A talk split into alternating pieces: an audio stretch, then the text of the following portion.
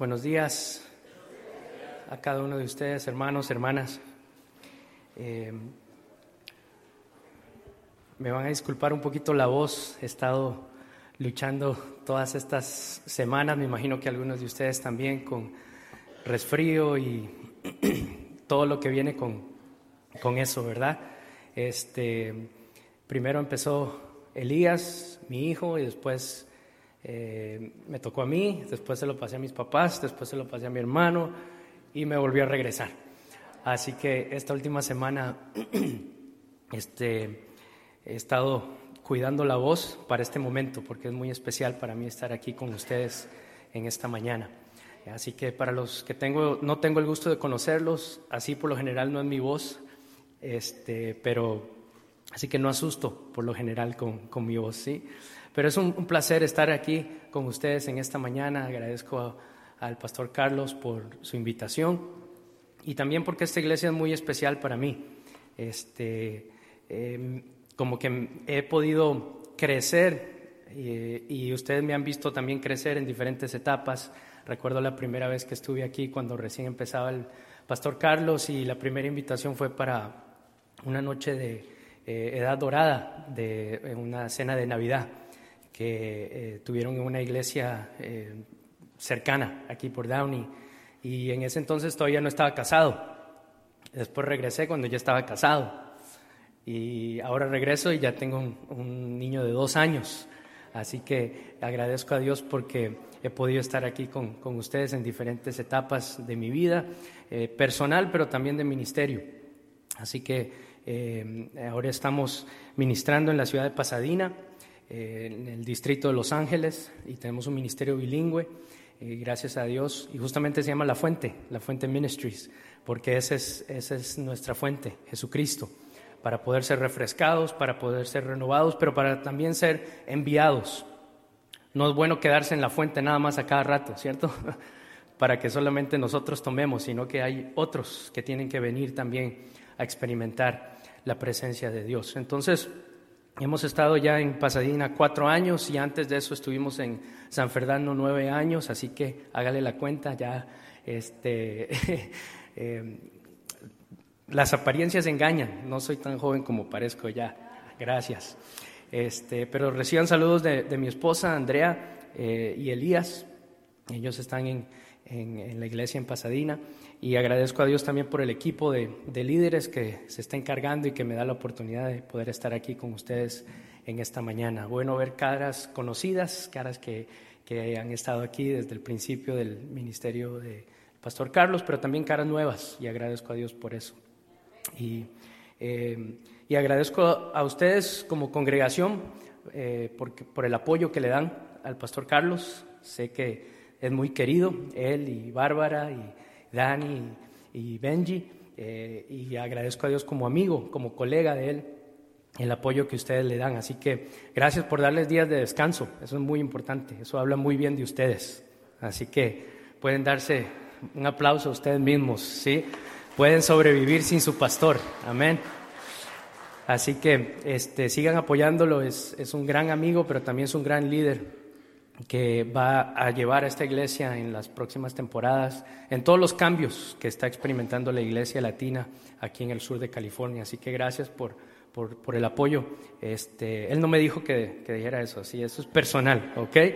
Realmente yo, yo, yo puedo dar testimonio de lo importante que es eso para, para él. Él los quiere, él eh, realmente todas las preguntas y todas las conversaciones siempre es ¿Cómo seguimos adelante? Quiero que Downey siga adelante y, este es el llamado que Dios tiene sobre su vida, así que agradezco a Dios por eso, así que en lo que podamos servir a Él y a todos ustedes, para, para eso estamos. Y este domingo, el primer domingo del año, ¿verdad? Siempre es un poco, en inglés se dice the letdown, ¿sí? Es un poquito como que ya pasaron todas las fiestas, ya pasaron todas las celebraciones, todas las comidas, todos los tamales, todos los regalos, y hay que volver a la realidad. Algunos no tuvimos ese privilegio, tal vez. Unos solo tuvieron un día libre y después dele otra vez a trabajar. Eh, pero siempre hay una cierta expectativa durante las Navidades, el Año Nuevo, y como que después nos viene esta, eh, este sentimiento de que, ok, y ahora empezamos de nuevo. Lamentablemente, em, hemos, eh, toda nuestra celebración a veces ha eh, dado vuelta alrededor de ciertas prácticas, ciertas tradiciones y específicamente de los regalos, ¿cierto? Una vez de que ya se abren, una vez que ya sabemos, este, ya tal vez nuestros hijos los han guardado, se han olvidado y el juguete que usted menos pensaba que les iba a gustar, ese es el que más están jugando, ¿cierto? Y todos los demás ya están guardados. Este, pero hay un, cierto eh, bajonazo, ¿sí? Y cómo volver a empezar. Gracias a Dios, eh, los evangelios tienen no solamente una manera de contar la historia de Navidad, tienen diferentes detalles. Ustedes sabían eso, ¿cierto? Marcos, el Evangelio de Marcos casi no habla del nacimiento de Jesús.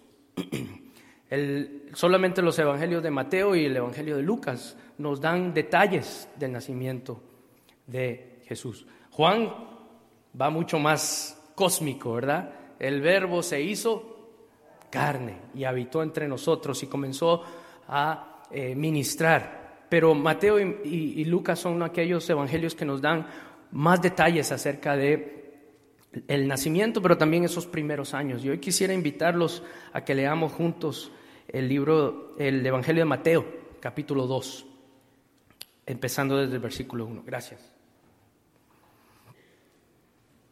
Y mientras ustedes eh, lo van buscando, también reciban saludos de mi congregación de, La Fuente Ministries en, en Pasadena. Este, estamos agradecidos a Dios por todo lo que Dios está haciendo y también ellos envían sus saludos eh, a todos ustedes. Y somos una congregación eh, mayoritariamente latina, pero es una mezcolanza de todo, ¿verdad? Eh, porque como somos bilingües, entonces viene gente que no, no es latina, pero se siente latina o le gusta estar con la gente latina, así que estamos trabajando en un, experimento de un, de un, nuevo modelo de iglesia, qué significa ser bilingüe, qué significa ser multicultural y, este, y con múltiples generaciones también. Y así que les pedimos y les rogamos sus oraciones en este nuevo año al continuar ministrando ahí. Vamos a orar juntos, ¿sí?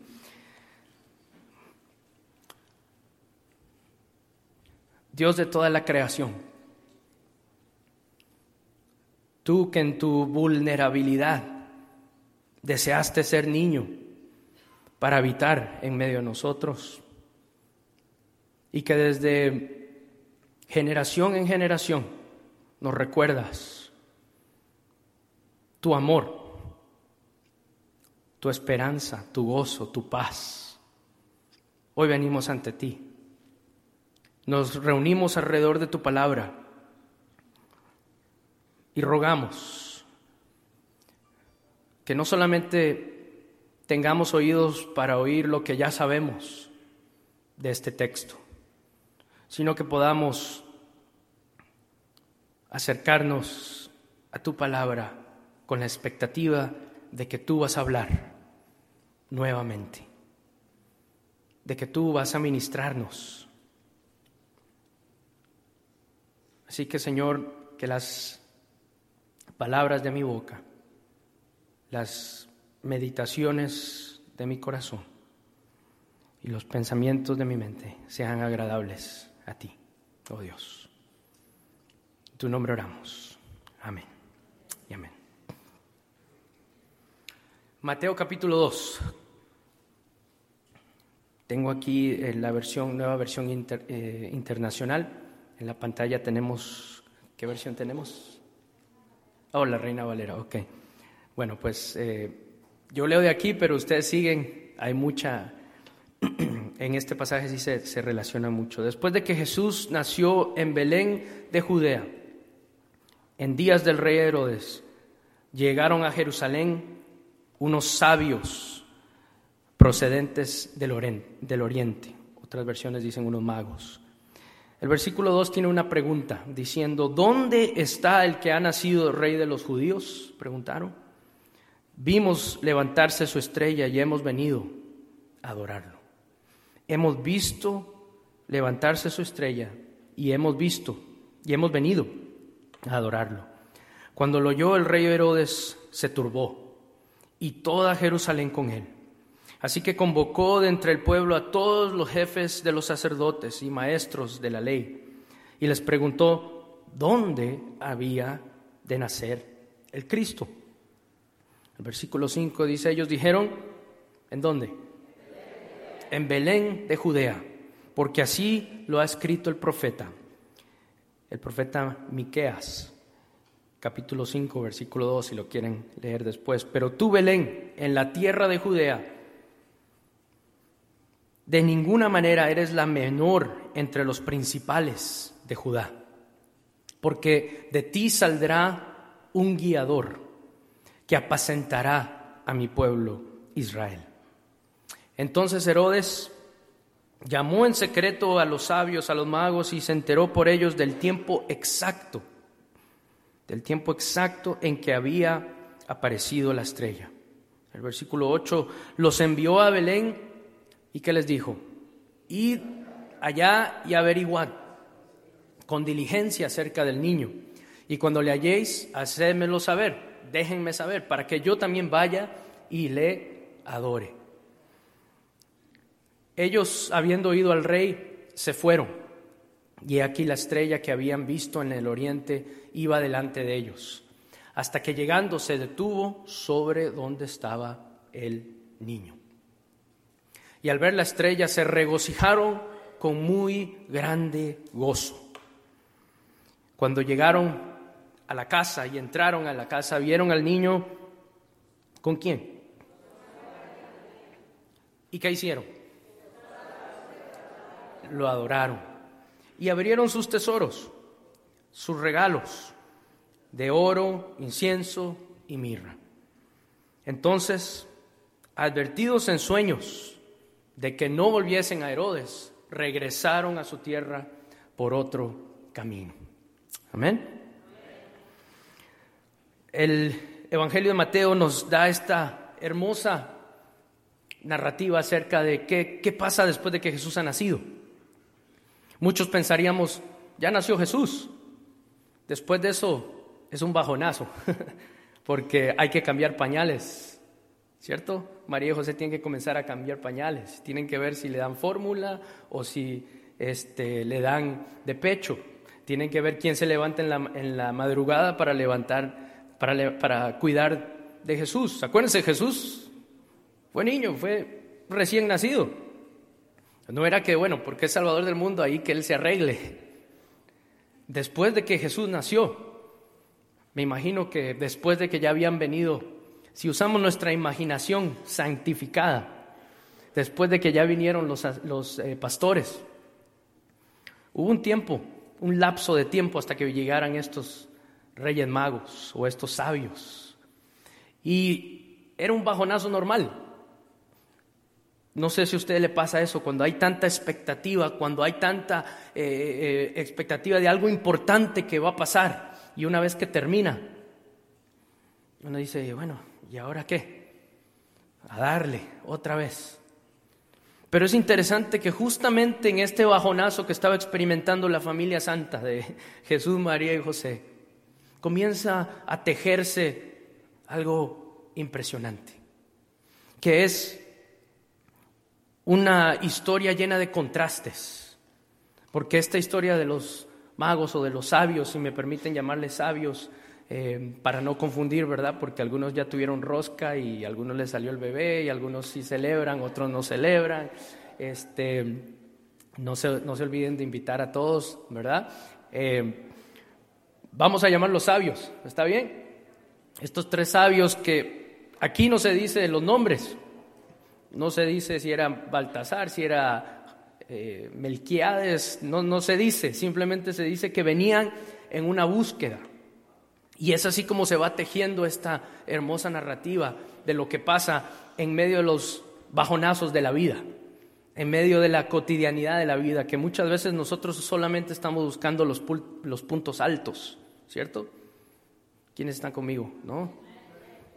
A mí me gusta que me digan amén, así que no tienen que quedarse calladitos, ¿ok? Pero en medio de esa búsqueda de los puntos altos muchas veces se nos va de vista lo que Dios está haciendo en los bajonazos de la vida, en la cotidianidad. Tal vez no nos está pasando inmediatamente, pero Dios está trabajando su obra por medio de su gracia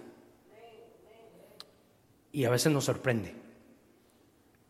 Y por eso es que esta historia es una historia de contrastes, porque hay personas que sí están dispuestas en esta historia a estar abiertas a que Dios los sorprenda. Y hay otras personas que se resisten a que Dios los sorprenda.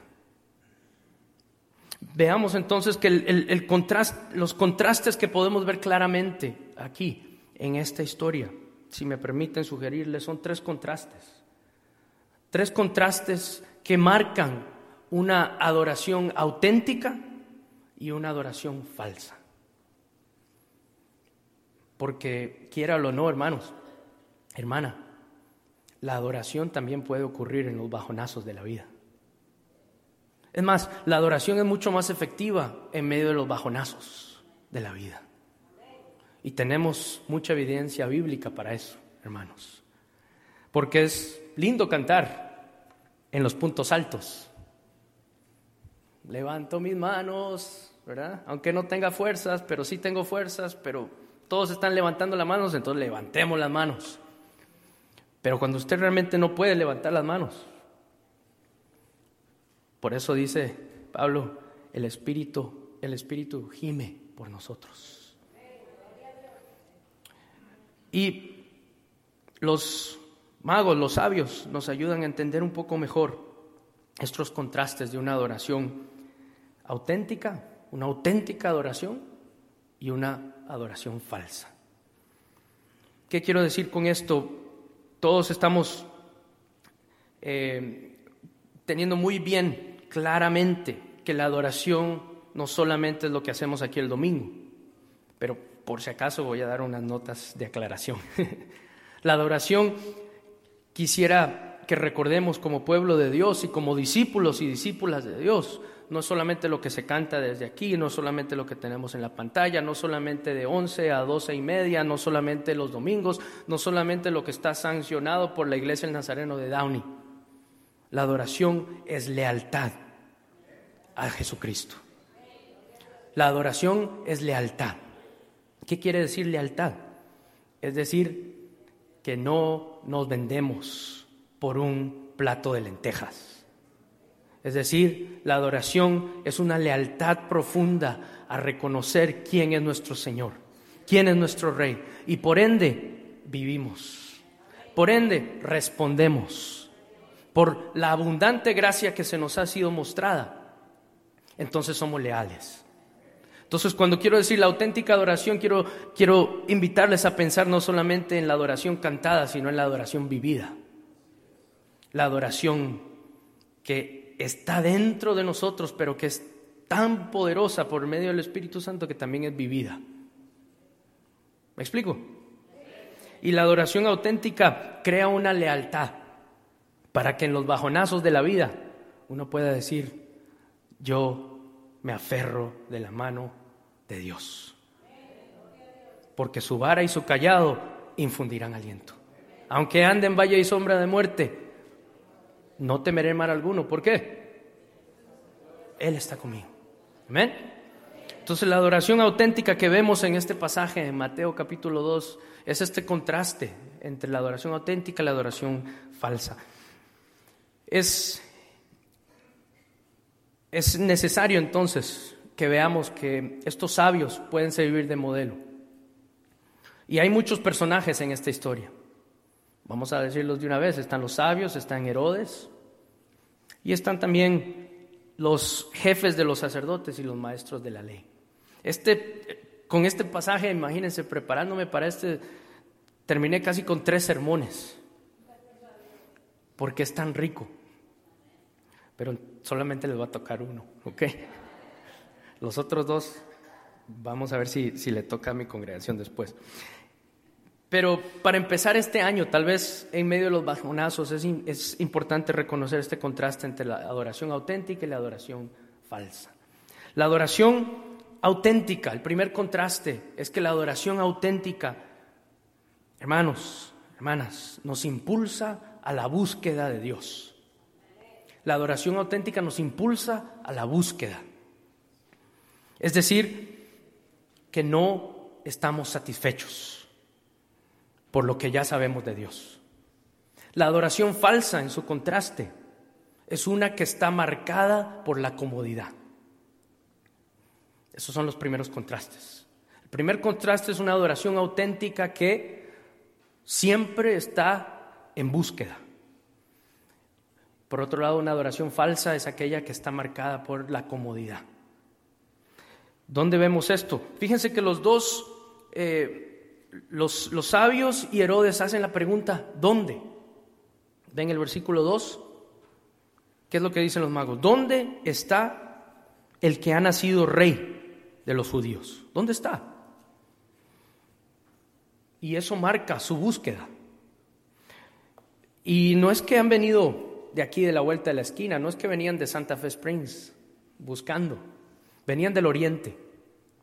Y es interesante si nos ponemos a pensar, están en Belén de Judea, un territorio ocupado por el imperio romano, que es el poder del occidente.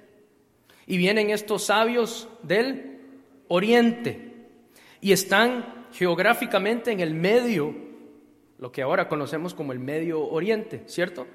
Pero es la mitad casi del mundo, en ese entonces, en el mundo antiguo.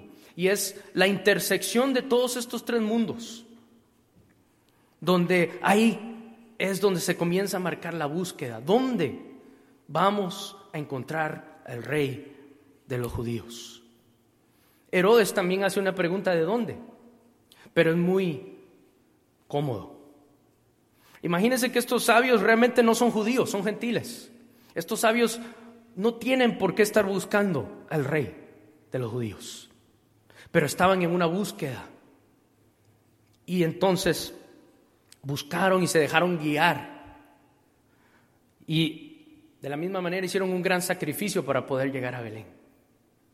Pero Herodes muy cómodamente en Jerusalén, su adoración, que tenía que saber, está rodeado por los jefes, está rodeado por aquellos que conocen el Antiguo Testamento. Él se estremece y dice, vayan ustedes, Vayan ustedes, infórmense. El versículo 7 eh, dice, eh, perdón, el versículo 4, los convocó a todos los jefes de los sacerdotes y maestros de ley y le preguntó dónde había de nacer el Cristo. Y después envía a los sabios y dice, vaya, ustedes infórmense, ustedes encuéntrenlo, ustedes díganme para que yo así también los vaya a adorar. Los sabios venían ya dispuestos a adorar. Es interesante, ven el versículo 2 dice, hemos visto su estrella y hemos venido a adorarlo. Muy claramente sus intenciones. No sabían a quién iban a adorar, pero decían, dígame dónde. Y ahí llegamos. Herodes usa toda la comodidad que está alrededor de él para poder decir, después que ustedes me den todo triturado, masticado, todo accesible, entonces ahí voy a ir a adorar. ¿Qué es lo que nos pasa muchas veces a nosotros? Porque somos marcados por ciertos momentos en nuestra vida donde sí estamos buscando de Dios. Y después nos cae la comodidad de ya saber suficiente acerca de la Biblia, ya saber lo suficiente acerca de la iglesia, ya saber lo suficiente acerca de qué decir y nuestra búsqueda se convierte en una comodidad. A todos nos pasa, hermanos. Por eso es que mucho cuidado con nuestra adoración, que se puede convertir en una adoración falsa. Porque para Herodes esta comodidad implicaba también un temor de que alguien le iba a quitar su puesto, de que alguien venía amenazando. Pero esta adoración marcada por la comunidad, comodidad, perdón, es otros que me hagan el trabajo. Y así yo adoro. Y eso es preocupante cuando una iglesia comienza a adorar solamente por lo que le dicen que haga, solamente por lo que ya el pastor dijo ¿sí? Es muy diferente a que una iglesia que vibra y que busca la presencia de Dios. En este 2018, Iglesia del Nazareno de Downey, ¿cómo está su adoración? Y no solamente estoy hablando los domingos en la mañana. ¿Cómo está su adoración? ¿Está en búsqueda o está cómodo? Está cómoda. El segundo contraste es que hay en estos sabios, hay este contraste entre los sabios y los jefes de los sacerdotes y los maestros de la ley. Los sabios tienen un conocimiento vivencial, a lived knowledge, un conocimiento vivido. Y los jefes de los sacerdotes y los maestros de la ley tienen una acumulación de conocimiento religioso. Ese es el gran contraste entre la adoración auténtica y la adoración falsa. La adoración auténtica tiene un conocimiento vivido, caminado. Y la adoración falsa es solamente una acumulación de información religiosa. ¿Me explico? Están viendo confundidos. Entonces déjenme, les doy más, más, eh, más carnita. Estos sabios, fíjense que partieron de, un prejuicio. Ellos dijeron, si hay rey, tiene que estar ¿dónde? En Jerusalén. Y llegaron a Jerusalén. Pero se dieron cuenta, aquí no está. Y el que nos tocó, este Herodes como que no es, no es lo que nos esperábamos. Ellos muy fácilmente pudieron haber dicho, me regreso, nos regresamos. Nos equivocamos. Ir hasta Belén.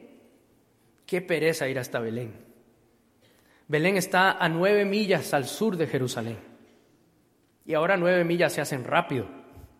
Pero en el mundo antiguo esas nueve millas implicaban un detour, implicaban una, eh, un desvío significante. Otras nueve millas más. Pero como estaban tan comprometidos a esta búsqueda, la adoración los llevó, dice que querían venir a adorarle, acuérdense, querían venir a adorarle tanto de que dijeron, tenemos que vivirlo, tenemos que terminar esta búsqueda, tenemos que continuar. Y este conocimiento vivencial se ve porque cuando llegan donde está Jesús, que dice, se llenan de gran gozo. Están completamente cubiertos de gozo. Esa es una adoración auténtica. No solamente una circunstancial, sino que aún en medio de los bajonazos dice, seguimos, Seguimos porque Dios sigue marcando los tiempos. Sigamos adelante como los magos porque conocemos vivencialmente, hemos caminado con Dios y lo hemos comprobado. No solamente una vez, sino muchas veces. De generación en generación hemos visto que conocemos al Dios de provisión, al Dios de liberación, al Dios de restauración. Y aunque nuestras calculaciones estuvieron fuera y todavía hay que caminar nueve millas más, hagámoslo. Porque no se trata de cuándo llegamos, sino qué reacción tenemos cuando vemos la provisión de Dios, la revelación de Dios, la manifestación de Dios. Y vamos a ser sinceros, los sabios se llevaron una gran sorpresa, porque el rey estaba naciendo en pobreza, en vulnerabilidad. No hay nada más vulnerable que un niño, ¿cierto? Nosotros ya como adultos es que pensamos que podemos tener control de todo, pero por algo Dios tomó forma de todas las etapas del desarrollo humano Ustedes se ponen a pensar, Jesús pudo haber entrado a la tierra ya como adulto. Mucho más fácil ser rey ya como adulto. Pero comenzó desde recién nacido. Y poco a poco comenzó a entender, a entendernos más y más y más. Y por eso es que es un conocimiento vivencial. La adoración auténtica es algo que hemos vivido, no es algo que se nos ha pasado. Por el contraste, tenemos la adoración falsa de estos jefes de los sacerdotes y maestros de la ley, que imagínense, todavía tienen the audacity, tienen la, la, la sinvergüenzada de que Herodes les pregunta, ¿qué es esto? Dígame más acerca de este niño que van a hacer en Jerusalén. Y ellos le dicen, no, un momentito, estás leyendo un texto equivocado, estás leyendo Isaías 60. En Isaías 60 se dice que llegarán reyes, llegarán eh, con, regalos de oro, usted lo pueden leer después, Isaías 60, van a venir y Jerusalén va a ser el centro de donde se va a restaurar todo el mundo, la economía, va a haber prosperidad, va a haber paz.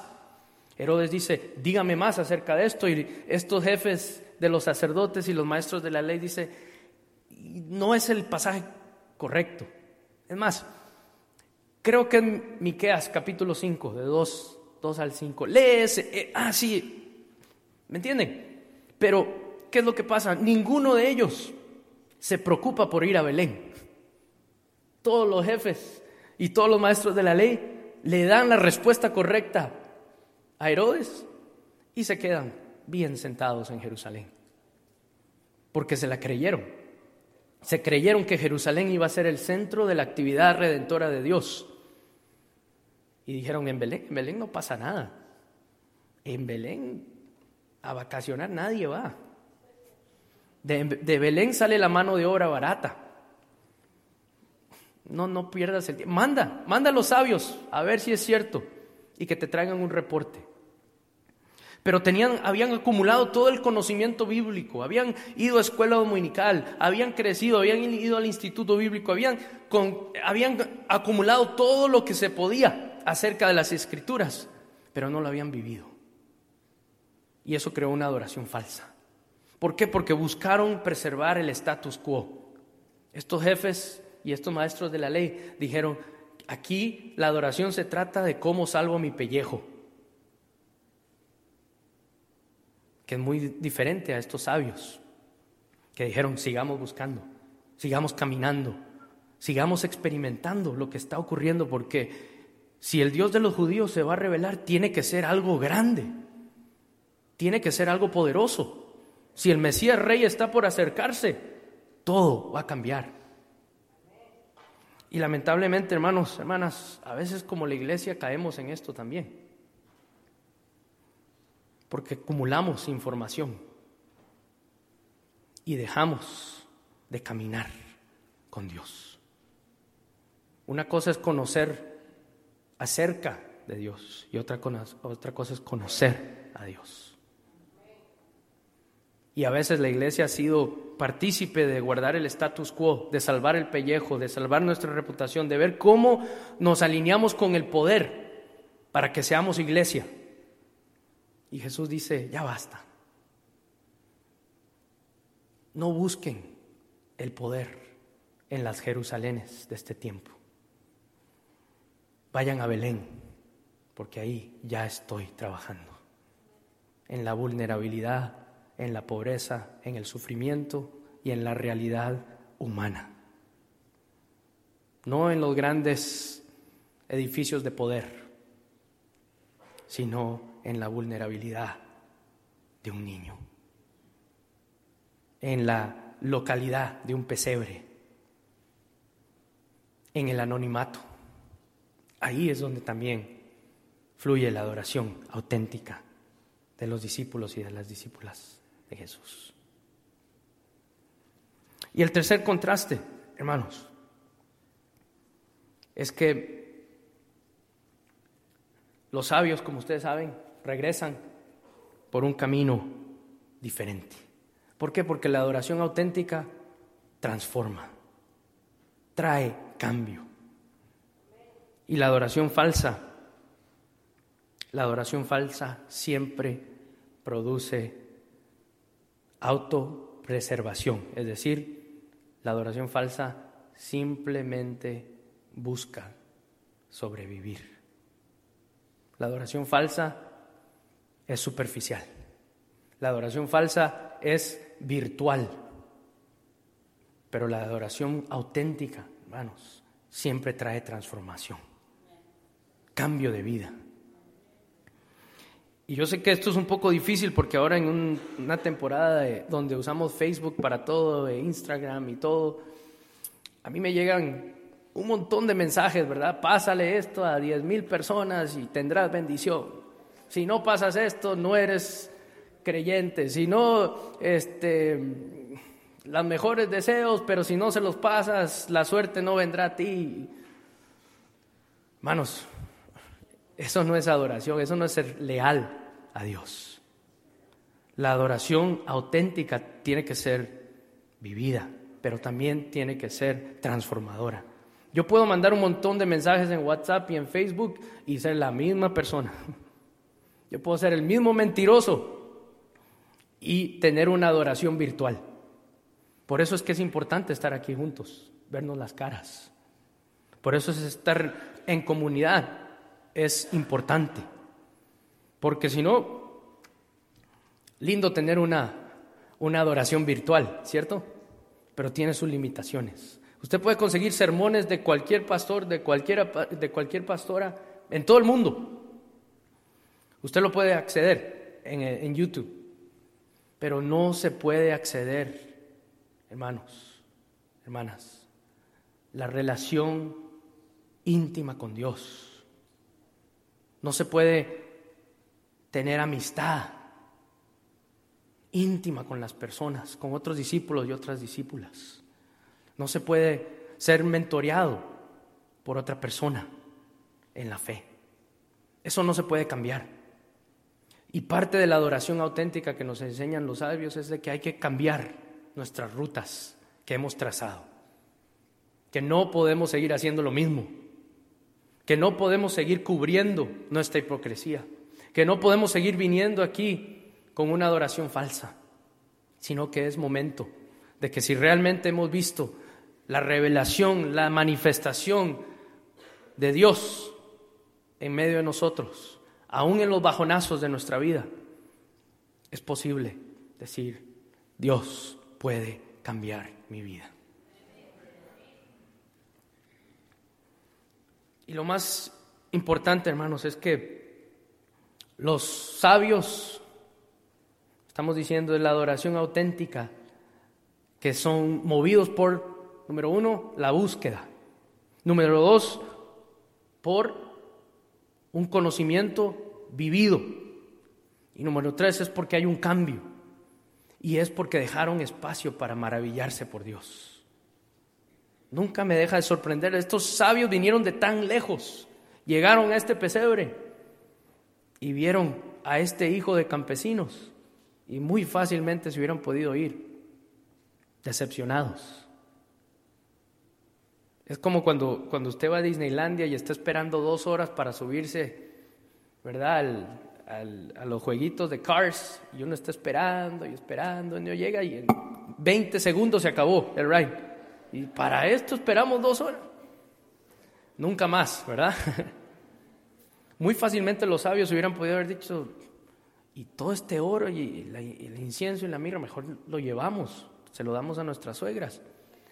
Pero lo dejaron, porque dijeron, algo está haciendo Dios, que no puede ser contenido en los grandes edificios de poder ni en las políticas de gobiernos, ni en las estructuras denominacionales, ni en los famosos, ni en los que buscan el glamour y el espectáculo.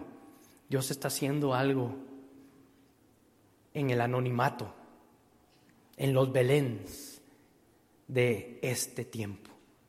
¿Estamos poniendo atención? Estamos dejando espacio para ser sorprendidos por Dios. Iglesia del Nazareno de Downey, ¿qué clase de adoradores queremos ser este 2018? Porque la adoración siempre nos impulsa a buscar más. Nunca nos deja en la comodidad, Si usted está realmente adorando a Dios, no es para que se sienta cómodo. Discúlpeme que se lo diga. La adoración también incomoda, porque nos damos cuenta de que nuestro Dios es realmente Dios. Y aunque no somos merecedores de su gracia, nos permite adorarlos. La adoración, hermanos, siempre es vivencial. Comenzamos a construir un conocimiento de quién es nuestro Dios por cómo hemos vivido con Él. No se puede conocer a Dios de lejos. No se puede conocer a, Dios ni siquiera por la fe de mi abuelita, ni siquiera por la fe de mis papás. Tiene que ser yo mismo, ustedes mismos, tenemos que vivir con suficiente espacio para decir, Dios, quiero ver tus maravillas en mi vida. Y crear nuestro propio banco de memorias de la fidelidad de Dios. Amén. Y también quiero decirles que ese es el poder de los testimonios en medio de nosotros. Yo sé que algunos contamos el mismo testimonio siempre. Y a veces decimos, otra vez. Pero si yo he aprendido algo en estos años de pastorado, es que cuando los hermanos, las hermanas que repiten su testimonio, es para que colectivamente el pueblo de Dios no se olvide de que Dios puede cambiar vidas. Y si a usted le parece ese testimonio ya muy, muy usado, muy, muy trillado, póngale más atención. O saque un tiempo para hablar con esa persona y tomarse un cafecito, porque eso quiere decir que usted mismo tiene que experimentar de primera mano las obras y maravillas de Dios. ¿Qué clase de adoradores queremos ser si nuestras vidas van a seguir siendo las mismas? Si las decisiones que sabemos que tenemos que tomar, estamos usando la gran excusa, bueno, es que estoy esperando de que Dios me muestre, cuando ya han pasado mucho tiempo y usted sabe la respuesta, usted sabe lo que tiene que hacer. El pastor Carlos no le va a decir, yo no le voy a decir. ¿Por qué? Porque después nos echan la culpa a nosotros, ¿verdad? Usted sabe la decisión que Dios le está pidiendo tomar. ¿Por qué? Porque eso va a darle liberación. Y esa liberación le va a ayudar a adorar en espíritu y en verdad. Porque la adoración auténtica nos impulsa a la búsqueda, es vivencial y transforma. Aún en los bajonazos de nuestras vidas. La adoración falsa siempre es tentadora. No quiero que nos hagamos, como dice el chavo, no nos hagamos los tarugos, ¿verdad? O la, este, ¿quién era la, la chimoltrufia? Es tentadora, porque adorar cómodamente es muy lindo. El poder simplemente vivir del conocimiento ya acumulado, de lo que sabemos de Dios, mucho más fácil. El poder hacer oraciones que siempre hacemos, mucho más fácil. El poder dar siempre la misma respuesta, es mucho más fácil. Y el vivir siempre a la defensiva es mucho más fácil porque eso era lo que estaba haciendo Herodes, ¿sí? Antes de que nazca este, tengo que saber quién es. Y si ya nació, tengo que matar a todos los niños. Si ustedes siguen leyendo Mateo capítulo 2. Esa es la autopreservación. Una adoración falsa es una adoración que siempre se excusa. Es una adoración que siempre busca cómo preservarse a sí mismo, su reputación, qué van a decir de mí, etcétera, etcétera. Esa es la adoración falsa, hermanos. Es muy tentadora, porque más cómoda es el conocimiento que ya tengo y es cómo guardar mi reputación. Pero la presencia de Dios está aquí para recordarnos que en este comienzo de año ninguna de esas cosas van a funcionar otra vez. Ninguna de esas cosas representan la verdadera adoración. En espíritu y en verdad, día a día, en la cotidianidad. Una de las mejores lecciones que he aprendido como padre en estos años y que mi esposa siempre me recuerda es que Dios también está presente cuando estoy cambiando pañales, cuando estoy lavando trastes. Y esa ha sido una gran lección para mí, porque a mí me gusta estar aquí. Esto es lo cómodo para mí. ¿Sí? Aquí es donde yo puedo decirles todo lo que yo conozco. Pero aquí es también donde, si no tengo cuidado, yo puedo poner una barrera y defenderme y tirar piedras. Pero el cambiar pañales, el lavar traste, el sacar la basura, me desarma. Pero es ahí donde yo he notado, donde mi hijo me ve y me dice, Papa, you changing my diaper? Yo le quiero decir, bueno, ¿qué más estoy haciendo, verdad? Pero simplemente me responde, thank you. Es algo simple, pero es algo tan poderoso ver la presencia de Dios en actos tan, tan simples y tan vulnerables. Tal vez para usted es en su trabajo el ponerle atención a esa persona, a ese colaborador, a esa colaboradora que nadie quiere hablar. Todos tenemos esos, esos compañeros, compañeras de trabajo que evitamos a todo costo. ¿Sí? ¿Qué tal? ¿Cómo están? Bien, gracias. Y nos vamos. Tal vez es tomar un poquito más de tiempo, porque ahí también puede usted adorar a Dios. Es en el cuidado de las personas ancianas. En nuestra iglesia tenemos varios hermanos, hermanas que cuidan a personas adultas y tienen que bañarlos, tienen que darles de comer. Tengo un hermano que tiene una en su casa mismo tiene a cuatro eh, personas que tienen Alzheimer's. Y uno diría, bueno, ¿y este hermano cómo, cómo va a adorar? Hermano, créame, yo he estado ahí.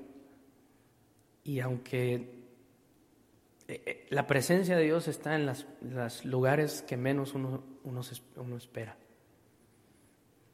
Y esas personas todavía son creación de Dios. Y ahí nuestro hermano Mauricio está sirviendo y está adorando a Dios. ¿Qué tipo de adoradores vamos a ser, hermanos, en este 2018? La adoración auténtica y la adoración falsa. Es parte de nuestro llamado como iglesia. Y yo diría que como iglesia al Nazareno, en la tradición wesleyana de santidad, si perdemos esto de vista, no podemos hablar de otra santidad.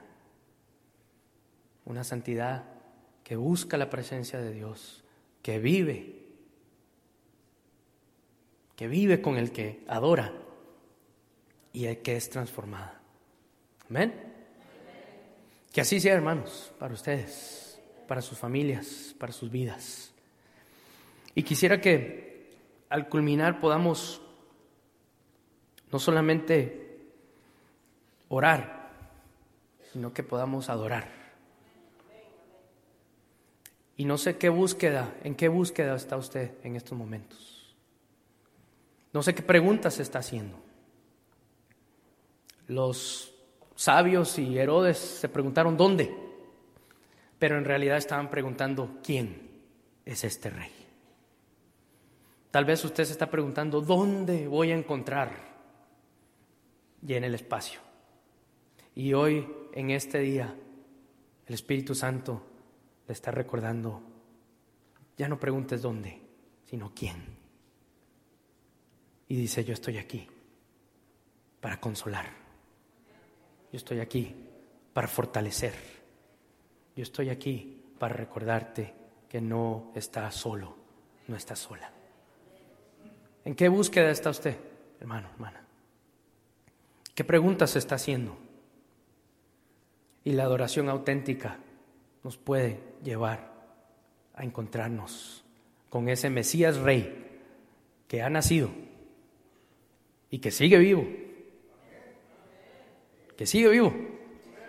Porque lo hemos conmemorado, pero no significa porque ya terminó la Navidad, entonces ahí quedó y ahora está vivito y está coleando. y quiere moverse en medio de su pueblo. Pongámonos de pie.